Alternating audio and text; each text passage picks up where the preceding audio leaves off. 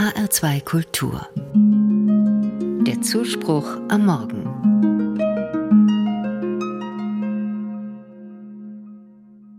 Das gibt es doch nicht.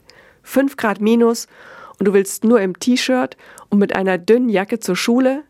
Ich verstehe das einfach nicht. Etwa drei Wochen sind vergangen, seit ich diese Sätze meinem Sohn nicht gerade entgegenhauchte. An jedem Tag hatten etliche Schulen immer noch aufgrund der Witterungsverhältnisse geschlossen. Mein Sohn jedoch fuhr leicht bekleidet und zudem nahezu kommentarlos mit dem Rad zur Schule. Nun gut. Auch ich schwang mich aufs Rad, um zu meiner Schule zu gelangen. Und ja, ich fror, trotz Wintermantel, Mütze, Handschuhen. Zwar körperlich etwas abgekühlt, aber keineswegs gedanklich, führte mich mein Weg schnurstracks in unser Sekretariat. Dort saß unser jüngster männlicher Mitarbeiter, der nur wenige Jahre älter als mein Sohn ist.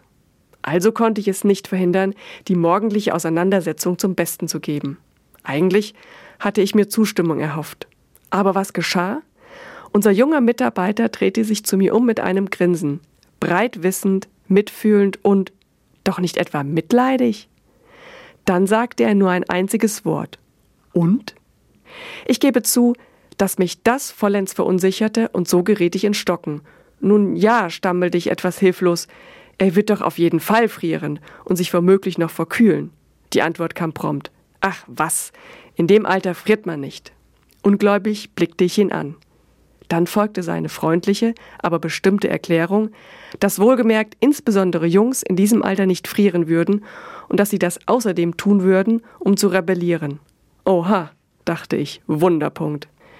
Er selbst hätte ein solches Verhalten inzwischen abgelegt, aber seinem jüngeren Bruder sei in dieser Hinsicht auch nicht zu helfen. Da müsse dieser, wie mein Sohn, einfach durch. Und ich ebenfalls, dachte ich, mit einem hoffentlich unterdrückten Stöhnen.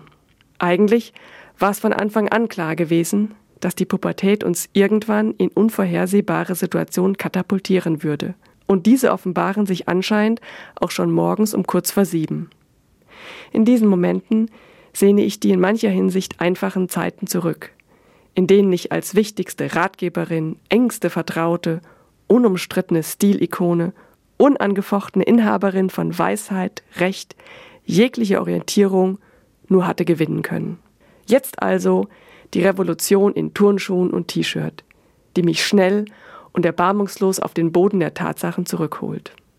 Rational habe ich ja auch alles klar, aber emotional nicht. Und dann gerate ich auch ohne Blitzeis ins Straucheln. Denn ich vergesse schlichtweg, wie wir am Anfang miteinander angetreten sind. Damals, als dieses kleine Bündel Mensch zart, hilflos und unglaublich bezaubernd in meine Arme gelegt wurde. Welches wir dann, er konnte schon krabbeln, in der Taufe unter den Segen Gottes stellten. Ganz genau wissend, dass wir ihn irgendwann würden loslassen müssen, ihn seine eigenen Wege finden und eigenen Fehler durchlaufen lassen müssten.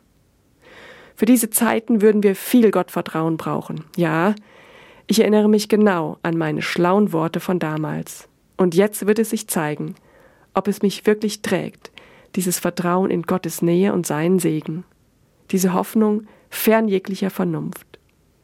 Vertrauen und Hoffnung in Gott, deren eigentliche Bedeutung es doch ist, in mir selbst etwas wachsen zu lassen. Zuversicht, dass unsere Kinder zu glücklichen Erwachsenen heranwachsen.